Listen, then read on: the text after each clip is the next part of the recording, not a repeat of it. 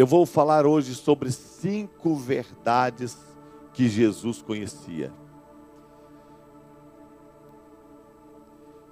Reunidos em um cenáculo, estavam treze homens. Dentre poucas horas, dentro em poucas horas, dois deles estariam partindo para a eternidade. Um deles sabia de tudo, o outro de nada sabia. Reunido em um cenáculo para celebrar a Páscoa, estavam 13 homens, Jesus e seus doze discípulos. Em poucas horas teria encerrado a história de dois deles. Em poucas horas, Jesus estaria morto. Em poucas horas. Judas Iscariotes estaria morto. O texto diz que, sabendo Jesus que viera de Deus, que voltava para Deus, sabendo o seu tempo, sabendo Jesus. Jesus sabia de tudo. Judas andou ao lado de Jesus, se alimentou com Jesus, viu os milagres de Jesus e não sabia de nada. Não há nada mais triste do que viver uma vida sem compreensão. Não há nada mais triste do que esbarrar no conhecimento e não reter o entendimento. Senhor Jesus morreu na cruz do Calvário, poucas horas depois, poucos capítulos à frente, e das palavras que disse lá, e ele disse as palavras mais profundas naquele momento, ele disse: Pai, perdoa-os porque eles não sabem o que fazem. Não sabem o que fazem. Jesus não falava aleatoriamente. Jesus não fazia discurso vazio.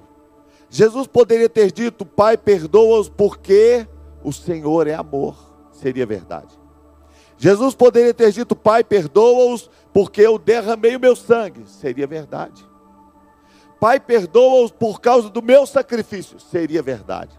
Mas ele diz: Pai, perdoa-os, porque eles não sabem o que fazem. O mundo não sabe o que faz. O mundo está perdido. O mundo está sem direção. O mundo está confuso. O mundo não sabe mais nem não tem mais nenhum sentido de valor. Se você soltar uma pesquisa na televisão e perguntar, pode o padrasto se apaixonar pela sua, pela sua enteada? Vai dar 50%. Porque o mundo não sabe o que faz. Os valores se perderam. Ninguém sabe mais o que é certo ou errado. Já não se tem valores absolutos, tudo é relativo. Mas a igreja precisa saber. A igreja precisa saber. E hoje nós estamos vivendo um tempo em que a igreja também está se confundindo, se confundindo nos sites, se confundindo nas, nas mídias sociais, se confundindo. Aqueles que andam com Jesus, tal qual Judas andou, também têm entrado em confusão. Pastor Jeremias Pereira, um grande amigo, reuniu com os pastores de grandes igrejas e ele estava orando junto com esses pastores. Pastor Márcio Valadão, pastor Jorge Linhares, pastor Paulo Mazoni, não sei por que não me chamaram. Ninguém conta que tem uma igreja grande aqui no Barreiro, uma luta. Estou brincando. Enquanto eles estavam reunindo, Pastor Jeremias Pereira ouviu o pastor Paulo Mazoni fazendo uma oração e ele orava, Deus, em lágrimas, ele dizia: abençoa, Senhor, o pastor Márcio Valadão. Este pastor, cuja igreja é maior do que 40% dos municípios de nosso estado de Minas Gerais. Abençoa, Senhor, esse pastor que tem tocado a nossa cidade. Abençoa esse pastor que tem sido voz profética. Abençoa, Senhor, o pastor Jeremias Pereira. Abençoa, Senhor, o pastor Jorge Linhares. Abençoa os pastores que têm pago um preço. E aí então, o pastor Jeremias estava até quebrantado e de repente o pastor Paulo Mazoni começou a fazer uma oração diferente.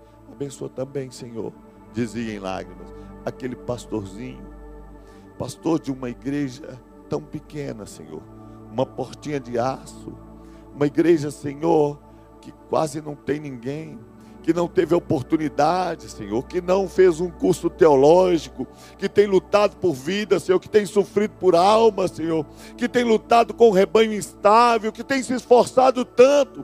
E o Jeremias Pereira ficou muito impactado, porque o Jeremias Pereira é presbiteriano, e eu estou contando o testemunho dele, não estou falando negativamente sobre ele de maneira nenhuma, e ele tinha muita dificuldade com essas igrejinhas que nasciam, e ele achava que as igrejas não eram coisas interessantes. Então ele foi sendo confrontado, e quanto mais o Paulo Mazoni chorava, mais confrontado ele ficava.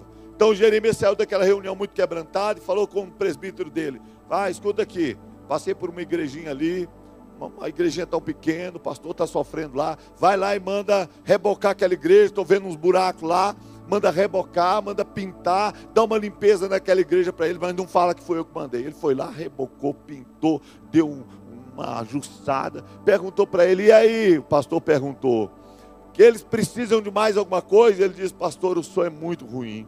Pastor, o som é muito ruim. Diz, compra um som para eles. Vai lá e compra um som, mas não fala que fui eu que mandei. Comprou o som. Só que o, que o pastor Jeremias não esperava é que o irmão dele encontrou no monte. Um dia ele estava no monte e aí tinha um pastor no monte. O pastor estava orando assim: Deus, eu amaldiçoo o Senhor. Eu amaldiçoo esses pastores de igrejas grandes. Eu amaldiçoo o Senhor. Jorge Linhares, pastorzão, igrejão, carrão. Eu amaldiçoo o Senhor, pastor é, é, Márcio Valadão. Eu amaldiçoo o Senhor, Pastor Sandro, da Rede Preta, grandona, poderosona.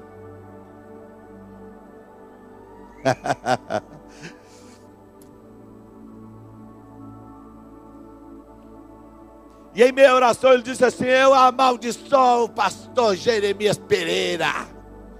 E aí o, moço que estava no monte era membro da igreja do Jeremias. Foi lá perder falou com ele assim: Rapaz, você está amaldiçoando os homens de Deus? Você está amaldiçoando os pastores, rapaz? Você, ficou doido? Disse: Não, tem que amaldiçoar mesmo, pastorzão, igrejão, tem que amaldiçoar mesmo. Ele disse: Você sabe quem mandou rebocar sua igreja? Era o pastor. Sabe quem mandou rebocar e pintar sua igreja? Não. Jeremias Pereira. Ele tomou um susto. Falou: Sabe quem mandou comprar o som para a sua igreja? Não, Jeremias Pereira. E aí então ele consertou. Falou: Senhor, tira Jeremias Pereira dessa lista, Senhor.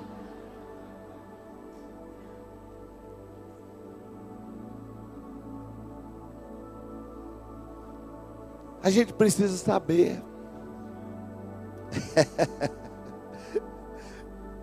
a gente precisa saber, irmãos discernir. Porque eu ouvi uma frase que eu achei interessante, diz que Jacó casou enganado porque era analfabeto, porque ele amava Raquel e não lia. Porque o verdadeiro analfabeto não é o que não sabe ler, é o que sabe não ler. Não leu o caráter de Labão, não leu a situação, não leu o entorno e casou enganado. Você sabe, irmãos, que às vezes a gente tem a, a capacidade de viver enganado.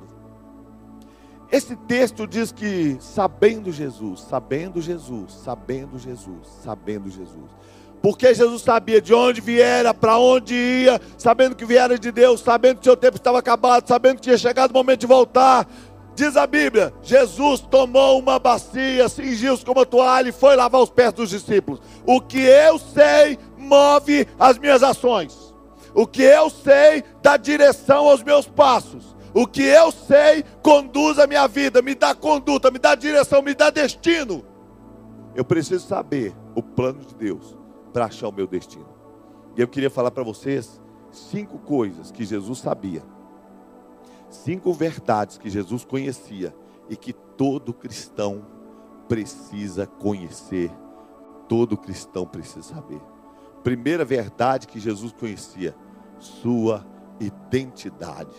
Sabia que viera do Pai. Ele sabia quem ele era, ele sabia o Deus, seu DNA. Nenhum cristão terá sucesso na vida cristã sem reconhecer, sem compreender a sua identidade. Porque se você não entender a sua identidade, o diabo vai viver manipulando você. O diabo vai fazer de você um joguete. O diabo vai fazer de você uma bananeira. O diabo vai te fazer balançar para lá e para cá. Porque um dia você tem certeza e no outro dia você tem certeza que a sua certeza estava errada. É gente que vive tão certo que um dia tem certeza que vai para o céu e outro dia tem certeza que vai para o inferno. Quando nós não sabemos a nossa identidade, nós vivemos perdidos. Sabe, irmãos, eu já falei isso aqui muitas vezes na igreja, mas quando Jesus foi tentado lá no deserto, a tentação maior de Jesus não foi assim. Quando a Bíblia diz que com 40 dias ele estava no deserto, depois de ser batizado, ele foi para o deserto, e a Bíblia diz que depois de 40 dias teve fome. Esse nível de fome que a Bíblia fala é um tipo de fome que o organismo começa a se alimentar do próprio organismo. Provavelmente o diabo ouviu o estômago dele roncando. E a Bíblia diz que o diabo se aproximou dele. Jesus estava vivendo um momento de maior fragilidade humana. Então, o diabo se aproximou e disse para ele: Se tu és o Cristo, filho de Deus, manda que essas pedras se transformem em pães. Não era a tentação de que Jesus ostentasse o poder de filho de Deus. Não era a ostentação de transformar ou a pedra em pão. Não era a possibilidade de saciar a fome a grande tentação. Não. A tentação ela estava tão sutil. Se tu és filho de Deus. Toda vez que você passa por luta, o diabo fala isso com você. Você é um filho de Deus, está desempregado. Pode um filho de Deus passar o que você está passando? Um filho de Deus e com um diagnóstico tão ruim. Você é filho de Deus e está sofrendo do jeito que você sofre. Se você é filho de Deus, você não pode passar essa luta que você está passando. Jesus tinha toda a autoridade para cessar a luta. Aliás, Jesus não precisava nem estar lá jejuando. Mas Jesus disse: Nem só de pão viverá o homem, mas de toda palavra que sai da boca de Deus. Está escrito. E sabe o que, é que Jesus estava dizendo? A última palavra que saiu da boca de Deus, quando ele foi batizado: Este é o meu filho amado, e nele tenho prazer. A última palavra não foi: olha, não fica, fica tranquilo, você nunca vai passar fome, eu vou te dar pão. Foi: Ele é filho e ele é amado. Não importa o que você está passando, irmão, você tem que saber quem você é. Você é filho de Deus, você é filho de Deus, você é amado, você é importante. Deus se importa com você. Quando nós não sabemos quem nós somos, nós ficamos refém das opiniões dos outros. Quantos crentes estão fazendo um esforço tão grande por causa da opinião do outro, porque quer ser alguém que é aceito. Às vezes ele mesmo não se aceita, não se compreende, e ele procura que os outros o aceitem. Ah, quando aquele ator que fazia o filme, se eu não me engano, Matrix, ou fez um filme de um super-herói, ele foi, fizeram uma entrevista com ele e disseram para ele: é, quando você era menino, você teve o sonho de ter algum superpoder? Ele disse: Acho que todo mundo tem. E eles perguntaram: Qual superpoder você queria ter quando era criança? Ele disse: Eu queria ter o poder de fazer as pessoas gostarem de mim. Eu queria ter o poder de fazer as pessoas gostarem de mim. Todos nós sonhamos com esse poder, que as pessoas gostem de nós. Todos nós queremos ser aceitos.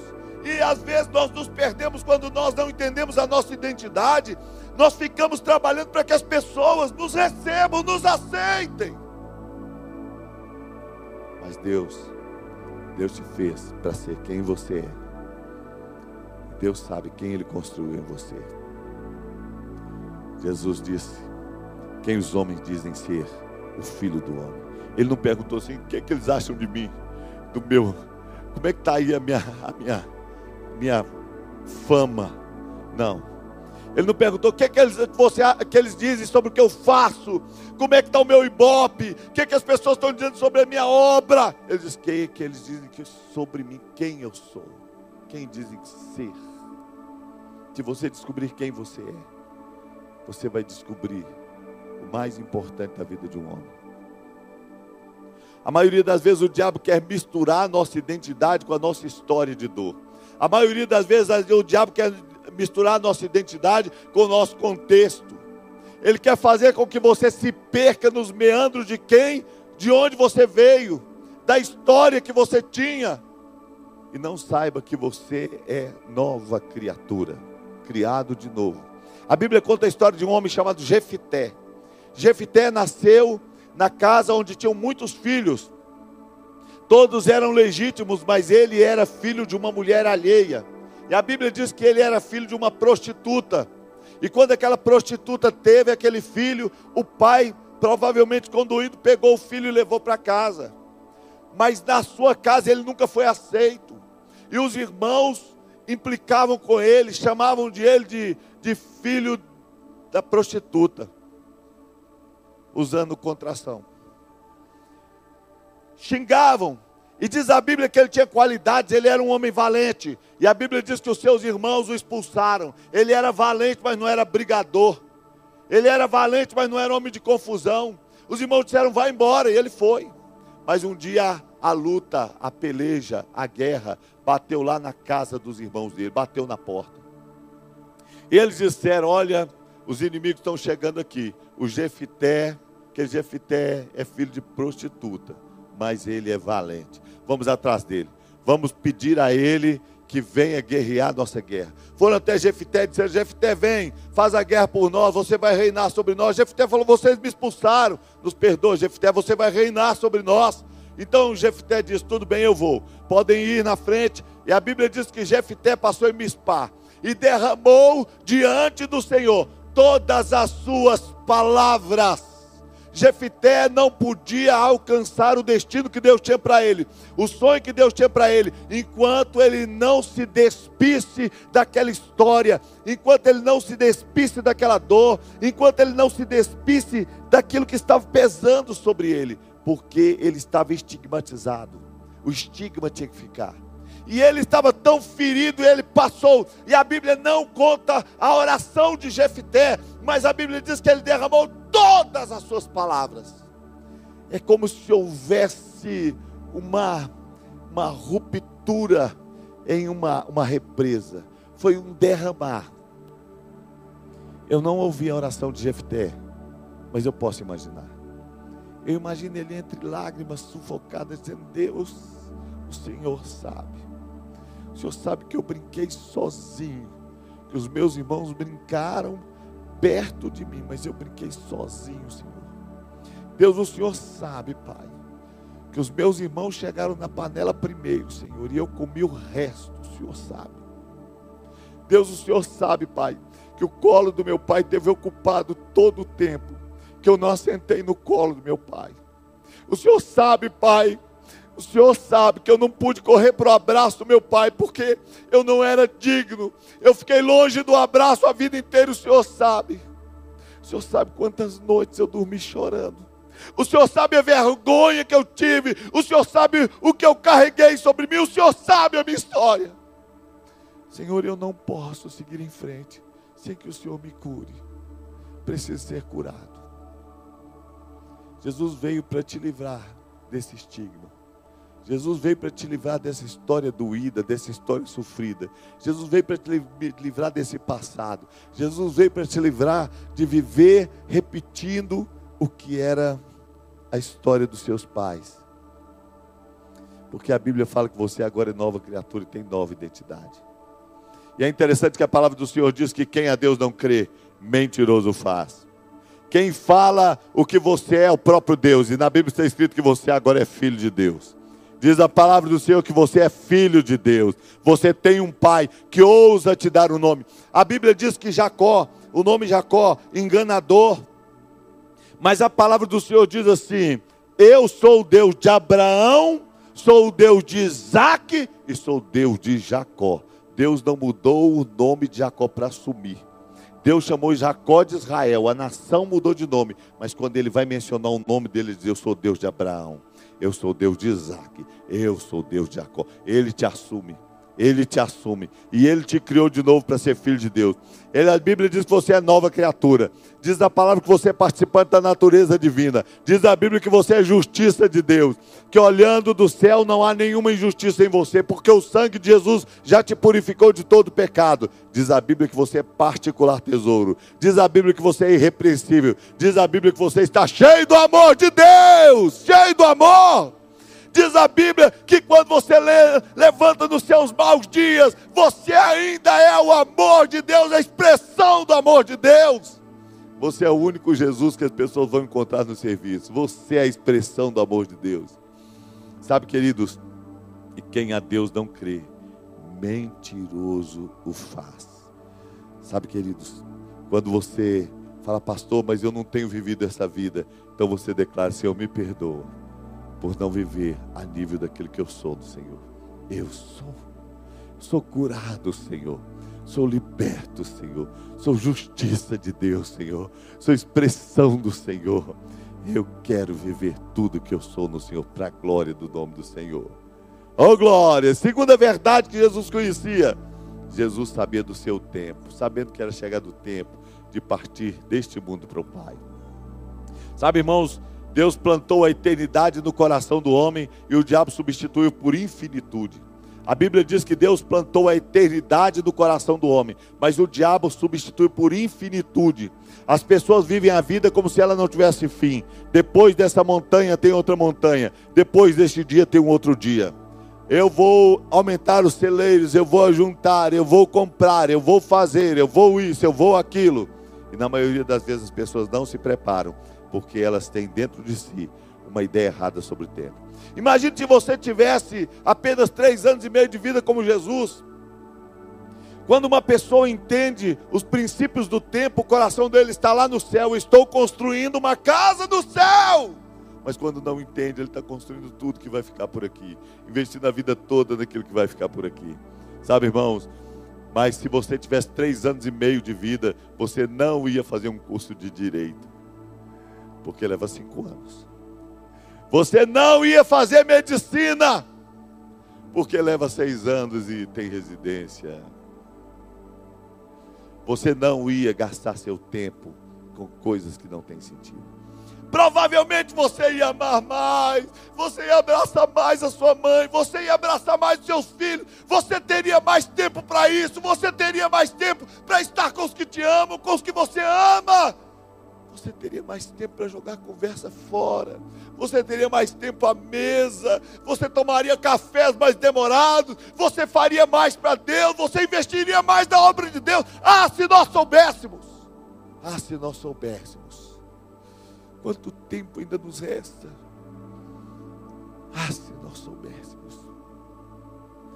Provavelmente nós mudaríamos o estilo de vida, porque todos vamos morrer mas nós não sabemos quem vai primeiro.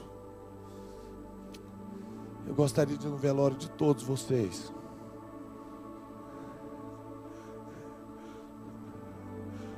Mas pode ser que não dê.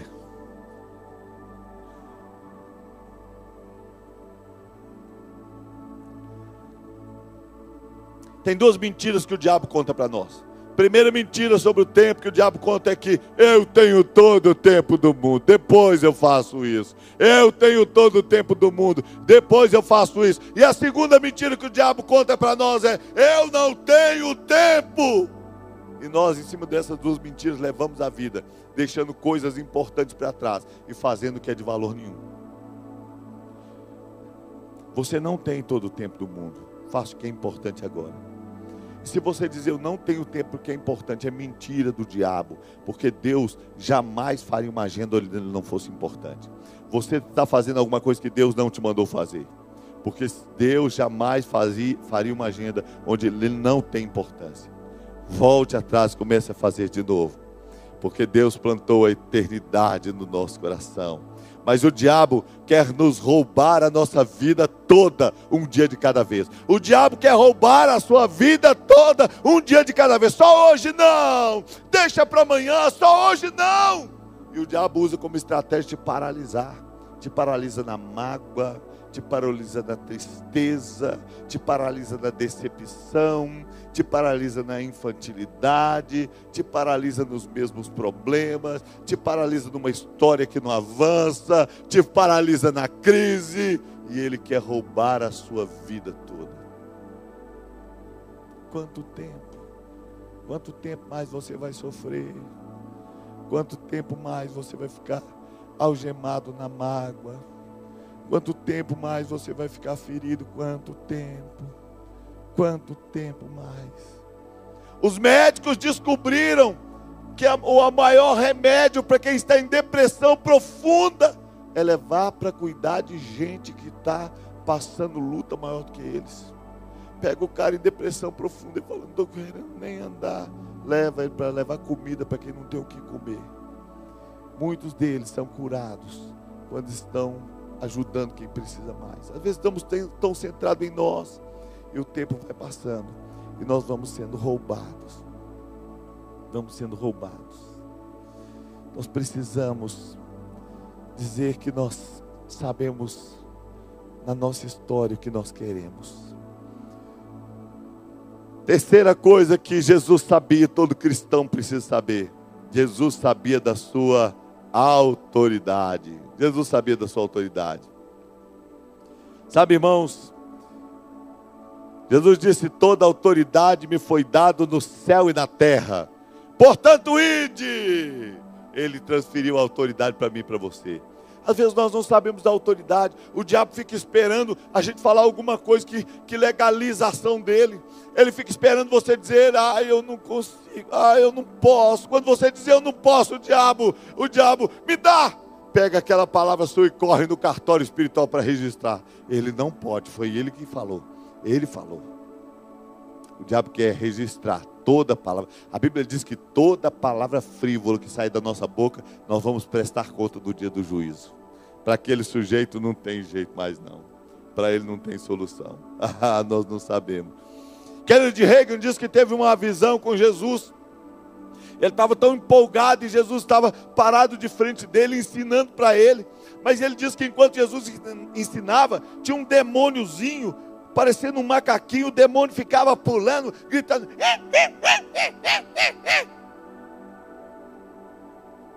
Só pode ser demônio para gritar desse jeito. E o demônio fazia fumaça e corria. E o Kennedy estava querendo ouvir Jesus. E ele estava tão indignado, ele ficava olhando para Jesus e desesperado, pensando: mas por que Jesus não faz nada? Esse demônio está me atrapalhando. E ele disse que o demônio estava lá fazendo aquela fusaca, e de repente ele ficou com tanta raiva, tanta vontade de ouvir Jesus, que ele falou: Eu te repreendo em nome de Jesus, espírito maligno. O demônio fez igual o cachorro. Aí ele falou: Não só te repreendo, sai daqui agora em nome de Jesus. Aí o demônio saiu Aí Jesus falou com ele: Se você não tivesse feito nada, eu também não poderia fazer. O que ele falou? O que?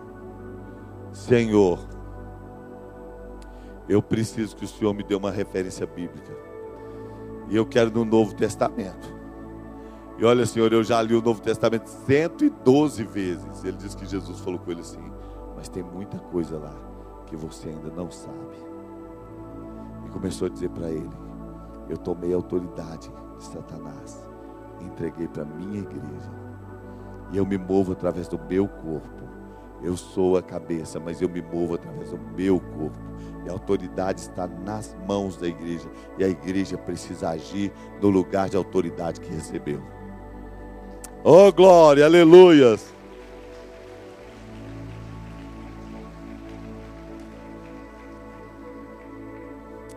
Nós precisamos entender o nível de autoridade que está nas nossas mãos. Já contei algumas vezes aqui a história de Jim Swaggart, quando ele chegou de uma conferência, os pais o recebeu, estava todo mundo triste na casa. Ele entrou, estava todo mundo abatido. O cunhado dele disse: Jim, eu não consigo entender. Minha filha morreu afogada há dois anos atrás, ela tinha dois anos quando faleceu. A minha empresa está quebrada. A irmã do Jimmy Swagger tinha tido um acidente, a perna tinha sofrido muito. E agora o médico disse que ia ter que fazer mais uma cirurgia. Ele disse: Jimmy, eu sou um dizimista fiel. eu não sei o que está acontecendo, eu não consigo entender. Jimmy Swaggart ficou tão sem graça, sem saber o que dizer. Fez aquela oração que a gente faz quando não sabe o que fazer. Oh Deus, oh dia, oh azar, em nome de Jesus, amém. Saiu da casa deles, entrou no carro e começou a falar com Deus: Deus, por que, Senhor? Por que, Senhor? Por que? Deus, por quê? E depois de estar falando assim, ele disse: Deus, até quando, Senhor? Até quando o Senhor vai permitir? E aí ele disse que ouviu a voz de Deus que dizia para ele: Eu é que te pergunto, até quando você vai permitir que isto continue desta maneira? Ele tomou um susto com a voz de Deus, abriu a porta do carro e entrou na casa falou: Vamos orar! É diferente quando você usa a autoridade. E quando você faz a oração como uma reza, quando você faz a oração, mas você não dá sentido para ela, você não acredita nela. Mas quando você sabe a autoridade que você tem e você usa a sua autoridade, os milagres começam a acontecer. E a história daquela família mudou para a glória do nome do Senhor. Todos nós devemos saber que estamos vestidos de autoridade e que Deus quer nos usar. A Bíblia diz que nós temos que dizer ao monte: arranca-te daqui, lança-te no mar. E assim será se nós não duvidarmos do nosso coração. A autoridade está em nós e nós exercemos essa autoridade por meio da fé. Apenas creia que Deus está te usando. Apenas creia que a palavra vai sair da sua boca e vai se cumprir. Seja ousado, porque nós somos homens e mulheres de fé. O que nós precisamos é ousadia. E declare ousadamente a palavra do Senhor e vai se cumprir para a glória do nome do Senhor. Você já foi expulsar demônio? Você vai expulsar demônio, é a primeira coisa que ele diz? Você sabe quem está aqui. Está um rádio enguiçado. É, é, é,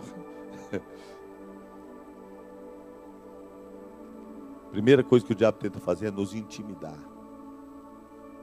Mas quando você diz, não sei, não quero saber, mas eu sei quem te derrotou na cruz do Calvário. Eu sei que eu estou vestido de autoridade. Eu sei que os anjos do Senhor estão nesse lugar. Eu sei que os milagres estão acontecendo aqui. Agora vai saindo em nome de Jesus. O demônio sai imediatamente. Mas quando gente fala assim, quem? Aí fala, o grandão. Ah, eu vou chamar meu pastor. Até para expulsar demônio a gente tem que saber, irmãos. A irmã estava expulsando demônio e falou com ele: demônio, sai. O demônio não queria sair. Falou, demônio, por favor. A outra falou com ele, demônio, me respeita, que eu tenho idade para ser sua mãe.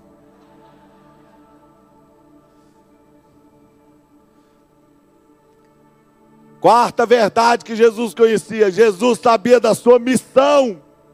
Oh, glória! Que coisa terrível não saber o propósito da sua vida pastor perguntou para um homem: para que, que você trabalha? Ele disse: trabalho para comer. Para que, que você come para trabalhar mais? Para que você vai trabalhar mais? Para comer mais. Existem dois dias importantes na vida do homem: o dia que ele nasce, e o segundo dia é o dia que ele descobre por quê. Por que você nasceu? Por que você está aqui? Dia que você descobrir que tem um propósito, você não deixa mais nada te tirar do propósito. Você precisa saber por quê. Por que você está aqui? Sabe, irmãos, de vez em quando nós ficamos olhando para Jesus e a Bíblia diz que com 12 anos Maria perguntou: O que, que você está fazendo, meu filho? 12 anos eu estou cuidando dos negócios do meu pai. A palavra do Senhor diz que Jesus tomou um livro na sinagoga, diz a Bíblia, chegando em Nazaré, onde foi criado, entrou na sinagoga no dia de sábado, segundo o seu costume, levantou-se para ler. Foi-lhe entregue o livro do profeta Isaías e abrindo, achou no lugar que estava escrito: O Espírito do Senhor está sobre mim, porque me ungiu para anunciar as boas novas aos pobres. Enviou-me para proclamar a libertação aos cativos, restauração da vista aos cegos, para pôr em liberdade os oprimidos e para proclamar o ano aceitável do Senhor fechando o livro, devolveu ao assistente. Sentou-se, os olhos de todos na sinagoga estavam fitos nele.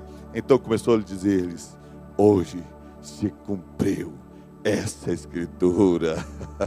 Eu vim para a libertação, eu vim para a salvação, eu vim para buscar e salvar o que estava perdido, eu vim para fazer discípulos, eu vim para gerar uma família para Deus, eu vim com propósito. Você também está aqui com propósito, irmão. Você não está aqui por acaso. Eu acho que Deus me escolheu para ser carta branca na igreja. Eu acho que Deus me chamou para vir ao culto domingo sim, domingo não e domingo talvez. Irmãos, Jesus não chamou ninguém para isso. Você é importante no reino de Deus. Você é importante no plano de Deus. E Deus quer te usar com muita autoridade. Apenas descubra qual é a missão que Deus tem preparado para você. E para encerrar, Jesus sabia o seu destino. Meu Deus! Saber o destino muda tudo. Saber para onde você está indo muda tudo. Sabendo que voltava para o Pai. Irmãos, eu é, a, vou contar duas histórias da pastora Ângela Valadão. Primeira história, ela estava com um terreno num, num lugar lindo, maravilhoso para construir uma casa. E era um lugar assim, casa de campo, era um condomínio fechado. E ela estava com tanta expectativa mas ela também, Deus tinha dado a ela também um terreno muito lindo e muito maravilhoso, em um lugar muito top de Belo Horizonte, tipo assim no Belvedere, era um terreno maravilhoso. Ela não sabia se ela construía onde estava o verde, onde estava o ar puro, onde ela tinha uma qualidade tão grande de vida, mas claro, ia ter dificuldade no trânsito para chegar até o lugar onde trabalhava. Ou se ela ia para o centro, bem onde ficava confortável para a família, mas perdia todas essas coisas. Então ela começou a orar. Ela dizia: Deus, onde eu devo construir a minha casa? Onde eu devo construir a minha casa? E ela diz que ela ficava assim, sempre se perguntando. E um dia ela estava assim, na cozinha orando. Ela disse: Deus, onde eu construo a minha casa? E aí o Espírito Santo veio suavemente, perguntou para ela e disse: Onde você quer a sua casa? Onde você quer construir a sua casa? Aí ela disse: Deus, eu acho que eu quero em tal. Aí o Espírito Santo perguntou de novo: Onde você quer construir a sua casa? Aí ela disse com mais firmeza: Deus, é em tal lugar. E ela disse: Agora está decidido. Mas ela ouviu a voz do Espírito Santo de novo. E disse: Aonde você quer construir a sua casa? Ela falou, agora eu entendi. Ela disse, Senhor, no céu, Senhor. Senhor, a minha casa é no céu. Senhor, eu quero construir uma casa no céu, Senhor. Senhor, este é o meu destino no céu. Eu quero uma casa no céu. Então o Espírito Santo conduziu a pastora Angela Valadão. Ela vendeu tudo que tinha. O marido dela é médico, ela é cirurgiã dentista, ela vendeu a casa, ela vendeu os terrenos, deu para a igreja, ela vendeu os carros. A igreja estava com um projeto de avanço muito, muito audacioso. Ela vendeu tudo. Ela passou a andar de ônibus.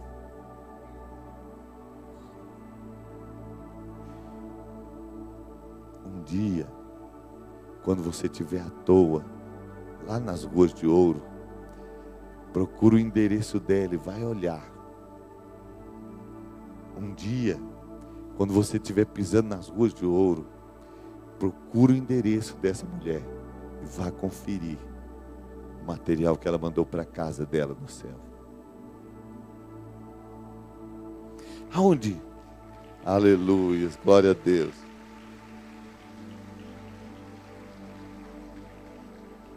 Quem sabe para onde vai, abandona o medo. Quem sabe para onde vai, tem prazer em ir. Quem sabe para onde vai, perde o apego. Quando a China invadiu a Coreia, eles pegaram um pastor, uma família pastoral, enfiaram dentro de um buraco e disseram: se vocês não negarem a Jesus, nós vamos sepultá-los vivos, vamos soterrá-los.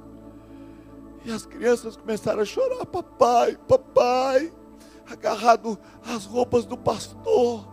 Pastor, ficou tão conduído com as crianças chorando. Ele disse: Não, não. E a esposa dele deu cutucão nele diz: Para com isso. Hoje nós vamos cear com o Mestre. E ela começou a cantar aquele hino. Vem cear, o Mestre chama, vem cear. Mesmo hoje tu te podes saciar. Poucos pães multiplicou, água em vinho transformou. Vem faminto a Jesus, vem cear. Enquanto eles cantavam, os comunistas foram jogando terra sobre eles. Sepultaram primeiro as crianças e os pais viram as crianças ser sepultadas. Depois a esposa e por fim o pastor. Mas naquele lugar onde eles acharam que estavam sepultando o evangelho, muitas pessoas se converteram ao Senhor. E hoje na igreja da Coreia, na igreja do pastor Paul Yong-Chu, muitos coreanos contam que naquele dia, ouvindo aquela canção, eles assistiram o, melhor culto, o maior culto da história deles, e eles se renderam ao Senhor. Imagine como esse, essa família foi recebida no céu. Quando o pai da Ângela Valadão morreu, pastor, um sapateiro, ele estava morrendo e, e ele disse: Eu estou vendo os anjos, eles estão vindo me buscar. Os filhos caíram sobre o peito dele, disseram: Papai, não vá, papai, não vá. E ele começou a dizer: Deixe-me ir, deixe-me ir, eu estou preparado. Angela Valadão, naquela época, com 15, 16 anos, disse: Senhor, eu não estou preparada. Naquele dia ela entregou a vida a Jesus. Ela estava na igreja, ela conhecia o Evangelho, mas ela só tinha uma religião. Quando Jesus veio, ele não veio trazer religião, ele veio trazer vida. Jesus não é evangélico, Jesus não é batista. Ele está acima das religiões. Ele é Deus Todo-Poderoso. Eu vou encerrar essa mensagem contando a história que eu já contei em alguns velórios, a história do bobo da corte. Era um sujeito muito bobo e muito engraçado. E o rei gostava demais dele. Ele era tão engraçado que sempre que o rei estava nervoso, mandava chamar o bobo da corte.